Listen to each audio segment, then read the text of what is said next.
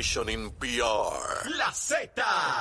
WZNTFM 93.7 San Juan, WZMTFM 93.3 Ponce, WIOB 97.5 Mayagüez y a través de la aplicación La Música. Orgullosos de ser la emisora oficial de la historia de la más que canta, India. Sábado 28 de octubre, Coca-Cola Music Hall.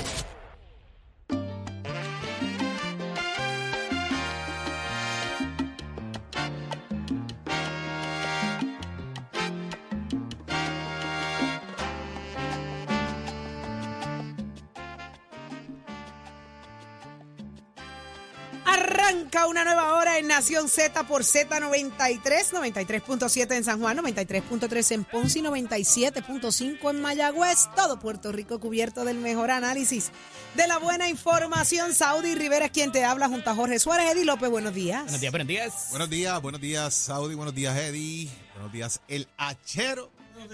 Pacheco y todo el equipo de Nación Z que está aquí ya listo, presto y dispuesto como siempre para llevarles a ustedes información, señores, de lo que ocurre en y fuera de Puerto Rico. Ya comenzó una nueva hora, así que todo el mundo conectado porque todo comienza aquí. Buenos días, Eddie. Así es, Jorge. Buenos días, buenos días, Saudi. Eh, esperamos un ratito, Saudi. Estamos, No, estamos ¿Puedo, bien. ¿Puedo continuar? Estamos ready, dale. Zumba. La tenemos montada bien duro. Mira, una nueva hora de hoy, martes 10 de octubre del año 2023. Y si tienes que salir y todavía tienes la frisita pegada, levántate que el despertador te está velando y te agarra el tapón. Cafecito en mano. Qué rico, un cafecito para despertar y unas tostaditas que Pacheco va a buscar ya mismo.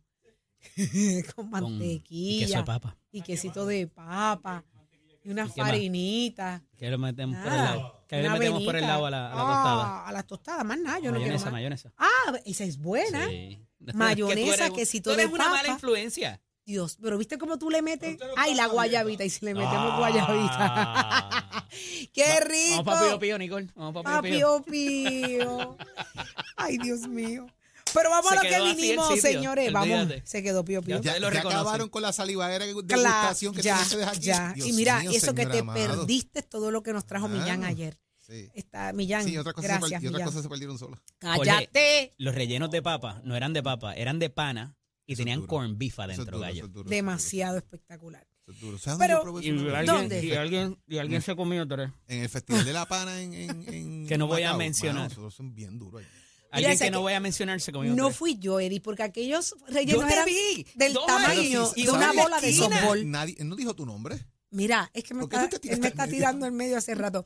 Mira, eran del tamaño de una bola de, de softball. softball, ¿verdad? Así mismo, ¿verdad? Te zumbaste tres. Tres. loco, me muero. Yo la vi, No, yo no nada. Pero me Yo- comí yo, yo uno conozco, casi yo conozco la bolita que hay en ti.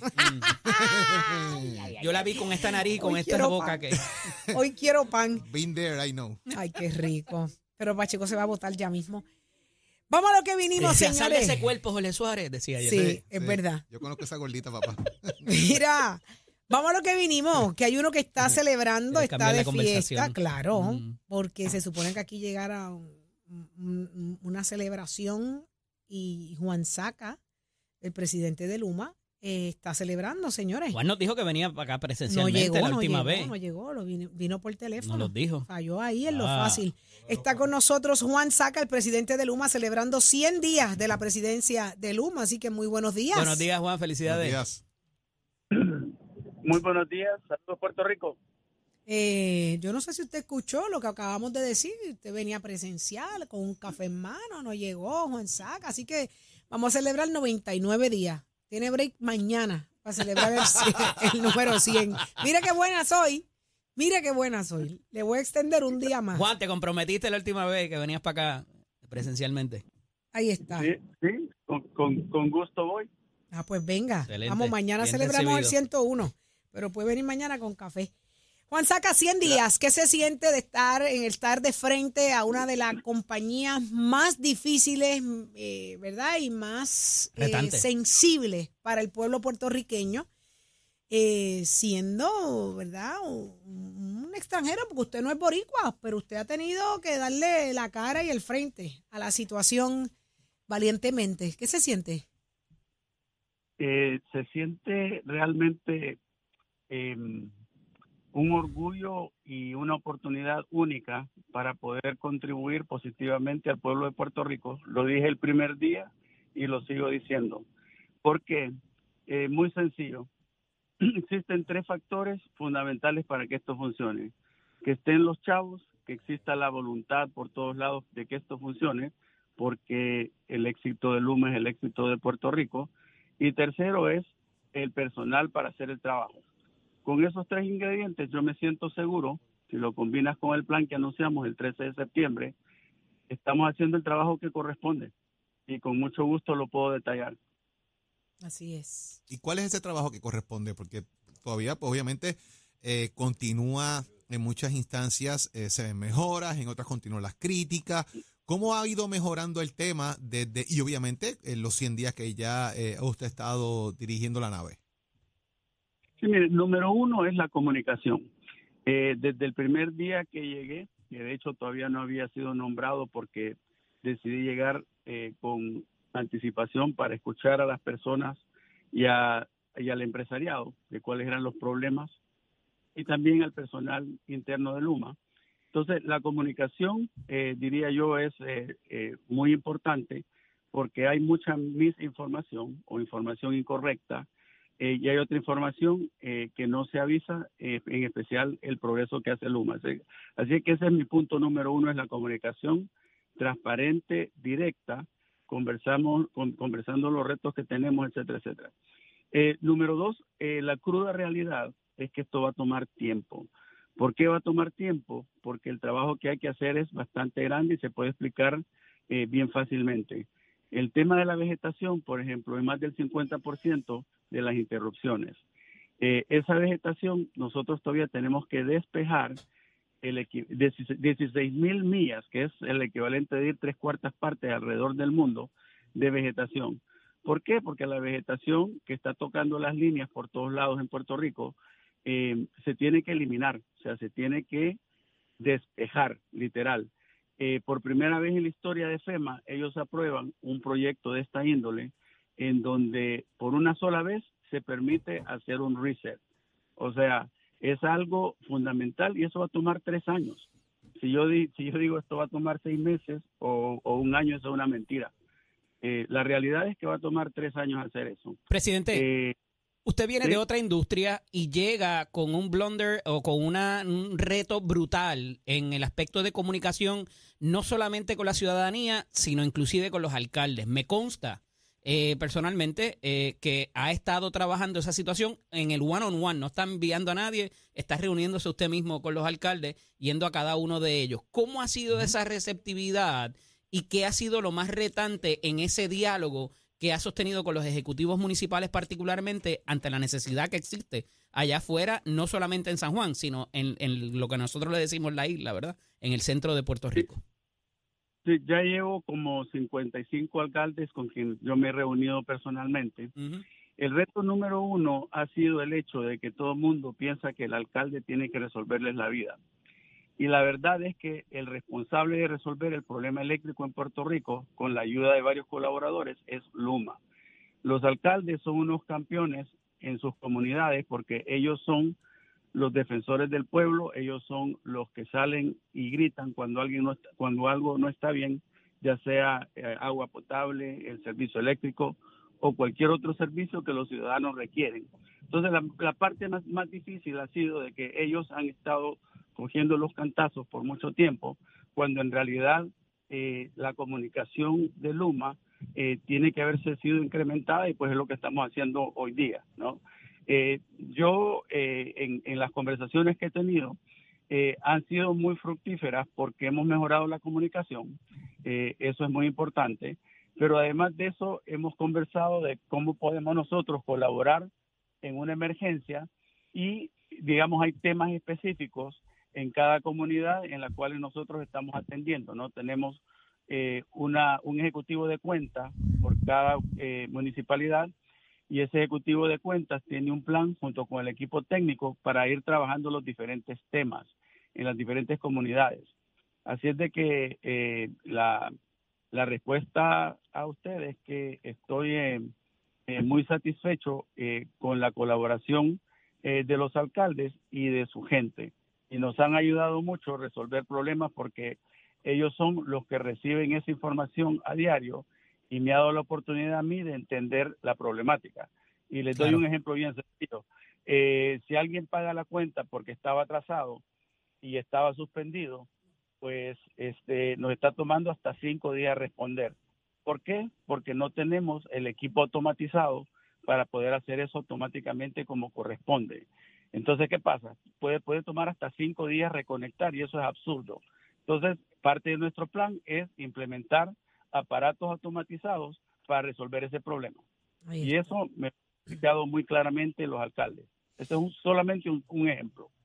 Ahí está, un ejemplo. Pero Juan Saca, eh, agradecemos muchísimo el que esté con nosotros, le deseamos mucho éxito, ya son los primeros 100 días. Hay gente que dice 100 que parecen 500, ¿usted se siente así?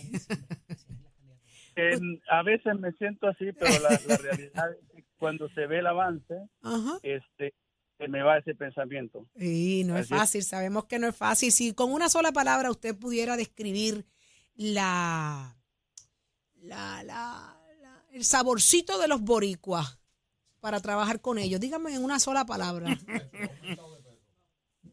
O sea, se, se- permiten malas palabras, no se preocupe. No, no, no, no. no. Eh, En una palabra, ¿cómo usted describe al boricua? ex- exigente, Ajá, lo cual me parece espectacular. qué bien, qué bien, qué bonito. Muchísimas gracias, Juan Saca. Que sean muchos más y que se logren los grandes objetivos en, en- en menos tiempo del que ustedes tienen estimados. Va a hacerlo todavía mejor. Así que muchas gracias por estar con nosotros acá en Nación Z. Un fuerte abrazo, Juan. El éxito tuyo es el de, el de todos. Así que vamos para adelante. Muchas gracias. Ahí está, Juan. Saca. Igual, buen día. Juan Saca, presidente de Luma, quien nos estará trayendo café próximamente aquí a Nación Z. Eh, yo espero. ¿Oíste? Yo creo que ella enganchó, se lo tenía que decir antes. No, no, yo se lo digo delante, de frente, de espalda, de todos lados. él lo sabe. Producción, recuérdaselo. Vamos a lo que vinimos, señores. Vamos al análisis del día. adelante. Este segmento es traído a ustedes por Caguas Expressway, donde menos le cuesta un Ford.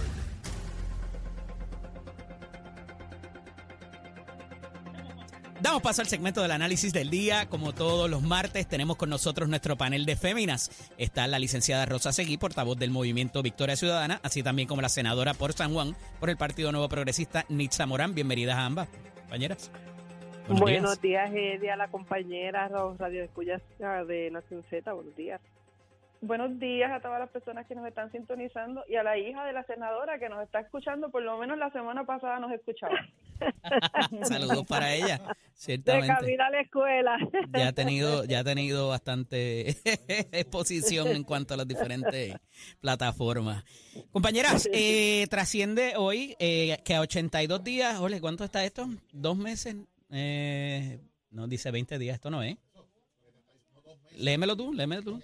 Ábrele ahí eh, a, a Chero. Son exactamente para las elecciones generales en Puerto para las primarias, Pri- para que se cierren las candidaturas cierran las en Puerto. Rico. Ujú. Quedan 82 días, que son dos meses, 20 días, 16 horas, 39 minutos y 7 segundos. A esos efectos, gracias, Jorge. Hay todavía muchos comités abiertos de candidaturas indefinidas, como les llaman. Eh, parecería que hay candidaturas independientes, hay gente que no se sabe para dónde va a correr, eh, a quién va a retar, eh, si es para el Senado, si es para la Cámara, si es por acumulación, si es por distrito. ¿Cómo, cómo evaluamos todo esto a, esa, a esos dos meses, 20 días, con las horas y, y demás que detalla Jorge? Eh, licenciada, comienzo contigo en la, en la mañana de hoy.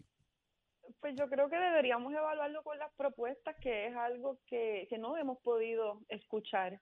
Hemos visto distintas figuras que regresan al ruedo político, Ajá. hablando de, la- de la sana administración, de la transparencia, ¿verdad? Y eso no debería ser una propuesta, debería ser un dado. Eh, así que, tristemente, ¿verdad? ¿Por qué un ejemplo, el dado? caso- ¿Por qué un dado? eh, pues no deberíamos exigir, tener que exigir transparencia de las personas que están en, en cargos públicos. Eh, debería ser eh, el modo de hacer las cosas.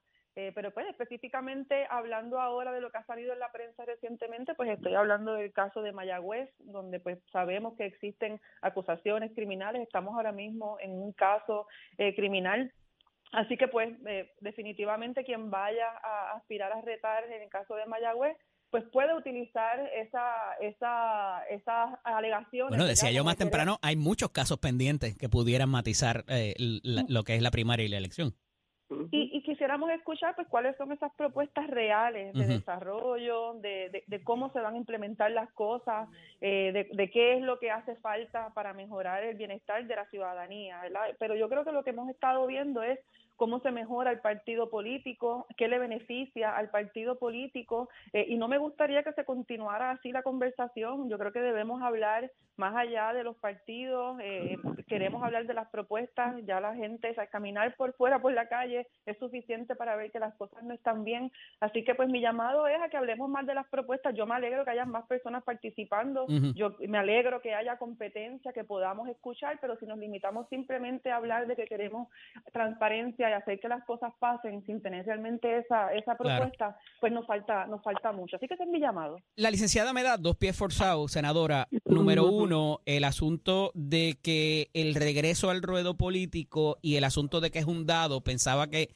ah, eh, era un dado como un dado del azar, porque es que hay mucha, muchos candidatos, particularmente de estos independientes o de estas candidaturas indefinidas, que apuestan a que el resultado de la elección del 2020 con sus aciertos y desaciertos, por, des- por, por ser bueno en la descripción, eh, se pueda repetir o que puedan de alguna manera aumentar lo que se obtuvo eh, con todo lo atípico del proceso en el 2020. ¿Coincide?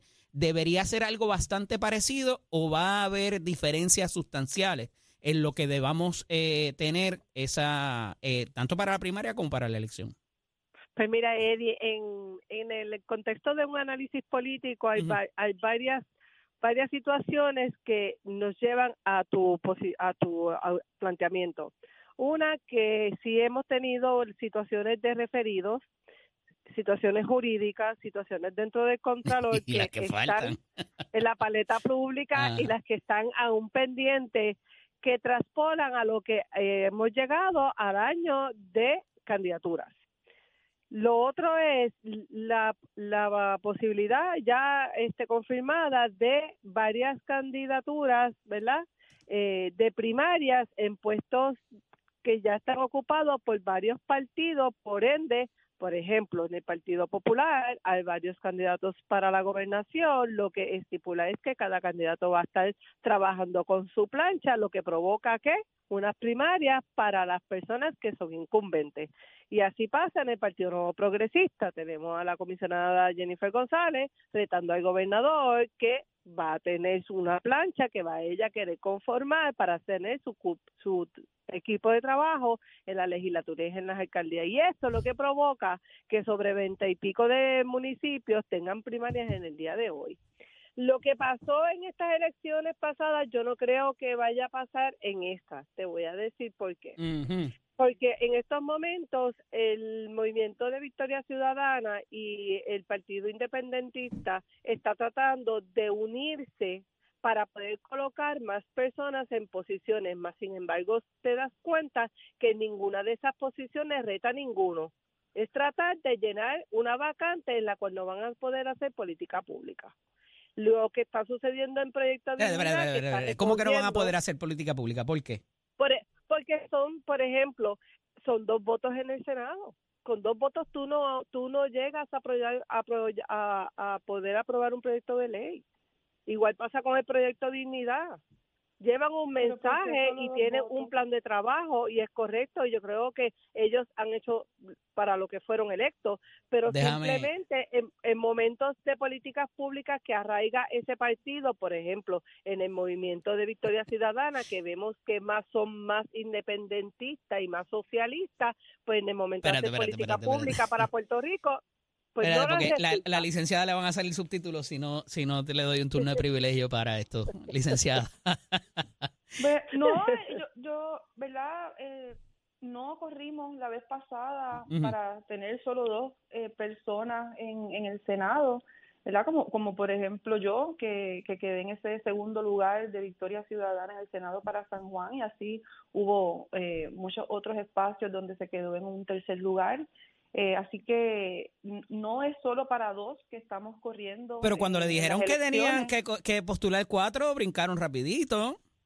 Eh, no, no sé qué es lo que significa. Estamos hablando de acumulación, porque yo estoy Ajá, hablando de toda ajá. la legislatura. Sí, Por sí. acumulación, por, por distrito, o sea, por las alcaldías, la- por todo. Las decisiones se hicieron de una manera democrática mediante asamblea y la asamblea decidió, ¿verdad? No fue victoria dentro de la cúpula máxima de un cuerpo pequeño, sino que mediante asambleas eh, públicas abiertas al público, transmitidas en directo, es que se seleccionó y así es como se hizo en esta ocasión también, de cuántas personas van a aspirar. En esta ocasión se seleccionó no menos de dos, no más de seis por acumulación, así que la cosa va cambiando. Pero eso es estratégico. Eh, eso es es- estratégico es para concentrar el, poder del voto, licenciada. Es distinto eh, y bueno, yo creo que todos los partidos lo tienen que hacer de esa manera y, me, y no me, y, y no sé que no me estoy equivocando Sí. de que se piensa y se llegan a unos resultados.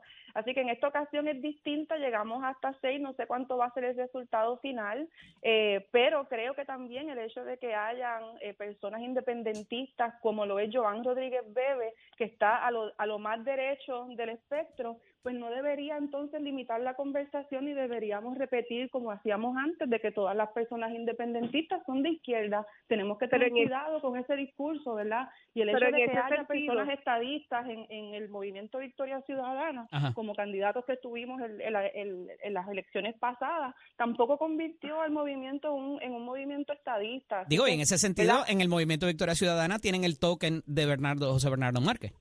Pero también tienen en el proyecto Dignidad la estrategia de Javier Jiménez. Yo hubo muchos otros, ¿verdad? Personas eh, Ajá. estadistas corriendo a la, al Senado por Carolina, distintas personas Que en no sé, distintos claro, no espacios. tuvieron la... la- Pero, pero Victoria Ciudadana, como no, no primero no dice por el hecho de que alguien sea estadista es bueno, o por el que sea independentista es bueno, ¿verdad? Eso no es nuestro discurso, nuestro discurso va un poco más allá, a las propuestas, a lo que hace falta, así que pues eh, ojalá podamos cambiar el discurso y, y continuamos discutiendo cuáles son las propuestas y cuando la senadora y yo lleguemos a, a estas conclusiones de cuáles son las correctas, podamos defender la Junta y dejar a un lado el partido y reconocer que hay unas propuestas Breve- que nos beneficien a todas. Brevemente, ¿cuándo pudieran definirse estas candidaturas independientes? ¿Para qué van a ser? ¿Si van a ser por partidos o lo- estos comités indefinidos ante la Comisión Estatal de Elecciones? Eh, senadora. Yo creo que si vemos la lista podríamos ver personas o que se han molestado dentro de sus arcas ¿verdad? De, de partido, otras están indefinidas viendo a ver qué pasa con el Junte de Victoria Ciudadana y, y el PIB. Quizás pudiéramos ver personas como el Proyecto Dignidad, ¿verdad? Que ha traspolado eh, la situación de Javier Jiménez. Claro. Más sin Eh, eh. embargo, no acaban de definir, pusieron a César Vázquez en el distrito de Bayamón sabiendo que Bayamón es un panteón PNP y es estratégico, como dijiste, Ro- Eddie.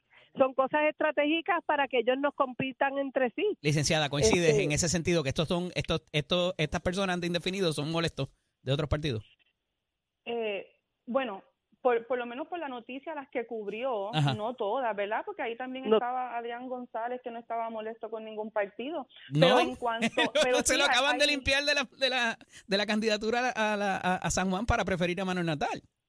Limpiarlo. Yo, yo no creo que nadie ha tomado ninguna eh, decisión porque ni Manuel Ajá. Natal todavía ha presentado esa candidatura a San Juan, así que yo creo que nos estamos adelantando un poquito. El movimiento comienza eh, a, a llenar esa, esas aspiraciones el 15 de octubre, así que tenemos que estar pendientes, pero no podemos dar nada por sentado todavía y lo digo con mucha Espérate, alegría. el movimiento tiene como fecha el 15 de octubre, entonces. La, la- el, el, pro- el proceso del movimiento es Ujú. por fases y la última fase es la de las candidaturas nacionales y estratégicas y entonces ahí desde el 15 en adelante es que podremos saber Jorge, anótate eso a por ahí. dónde van esas 15 de octubre, anótenlo. Excelente. Agradecido de ambas que pudieran estar con nosotros en la mañana de hoy. Muy interesante la Gracias conversación. Se me que sí, siempre un placer. Un abrazo. Buen día. Continuamos. Este segmento es traído a ustedes por Caguas Expressway, donde menos le cuesta un Ford. Somos, somos, somos una mirada fiscalizadora sobre los asuntos que afectan al país. Nación Z, Nación Z. Por Z93, somos tu noticia. Es momento de hablar de deportes con nuestro compañero Tato Hernández porque somos deportes. Dímelo, Tato. Vamos arriba, vamos arriba, vamos arriba. Muy buenos días, Puerto Rico. Está Hernández en la casa Nación Z. Somos deporte por aquí por el 93.7 de la Z, la emisora número uno mundial de la salsa y el deporte con Nación Z. para dejársela caer de qué manera. Vámonos con el baloncesto superior nacional femenino. Pero antes que nada, un saludito, un matrimonio grande, amigo mío, Puchito y Nona, allá en Vega Baja. Óigame, en la barriada Sandín. Cómo se almuerza allí, de qué manera. Y eso que estoy a dieta. No, nada. Dar un beso a Puchito. Vamos por aquí. Las gigantes de Carolina empataron el lunes las series finales del baloncesto superior nacional femenino al vencer a atenienses de Manatí con marcador de 75 a 76 en el Coliseo Guillermo Angulo de Carolina, el comunicador que envía el BCN femenino. Con este triunfo, la lucha por el campeonato se encuentra uno a uno. El primero de estos equipos que gane cuatro partidos de un máximo de siete se proclama campeón. La final va a continuar mañana miércoles con el tercer partido de la serie que se va a celebrar en el Coliseo Juan Aubín Cruz Abreu de Manatí. Las atenienses, cabe señalar, ganaron el primer juego de la final que se celebró el sábado pasado con marcador de 73 a 55, así que una a una en gran batalla que están las gigantes de Carolina y las atenienses de Manatí. Usted se entra aquí en Nación Z Somos Deportes con el auspicio de Mestre Escuela que te informa que estamos en el proceso de matrícula para nuestras clases que comienzan en noviembre. 787-238-9494, ese numerito a llamar.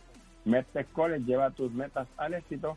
Óigame, visítanos, compara nuestras facilidades de equipo y yo sé que tú vas a tomar la decisión de estudiar en Mestre College en un año y dos meses te convertimos en un profesional. Pasa, visita nuestros recintos en Caguas, Ponce, Mayagüez y Bayamón y Vega Baja. Así que no digan que no te dije. Que tengan excelente día, buen día para todos. Oiga, Chero, give it my friend. Próximo. No te despegues de Nación Z. Próximo. Oye, ¿tú estás listo? Es momento de la tendencia, papá. Lo próximo aquí es Gabriel López Arrieta en la tendencia. Llegó el tendencioso. Quédate conectado.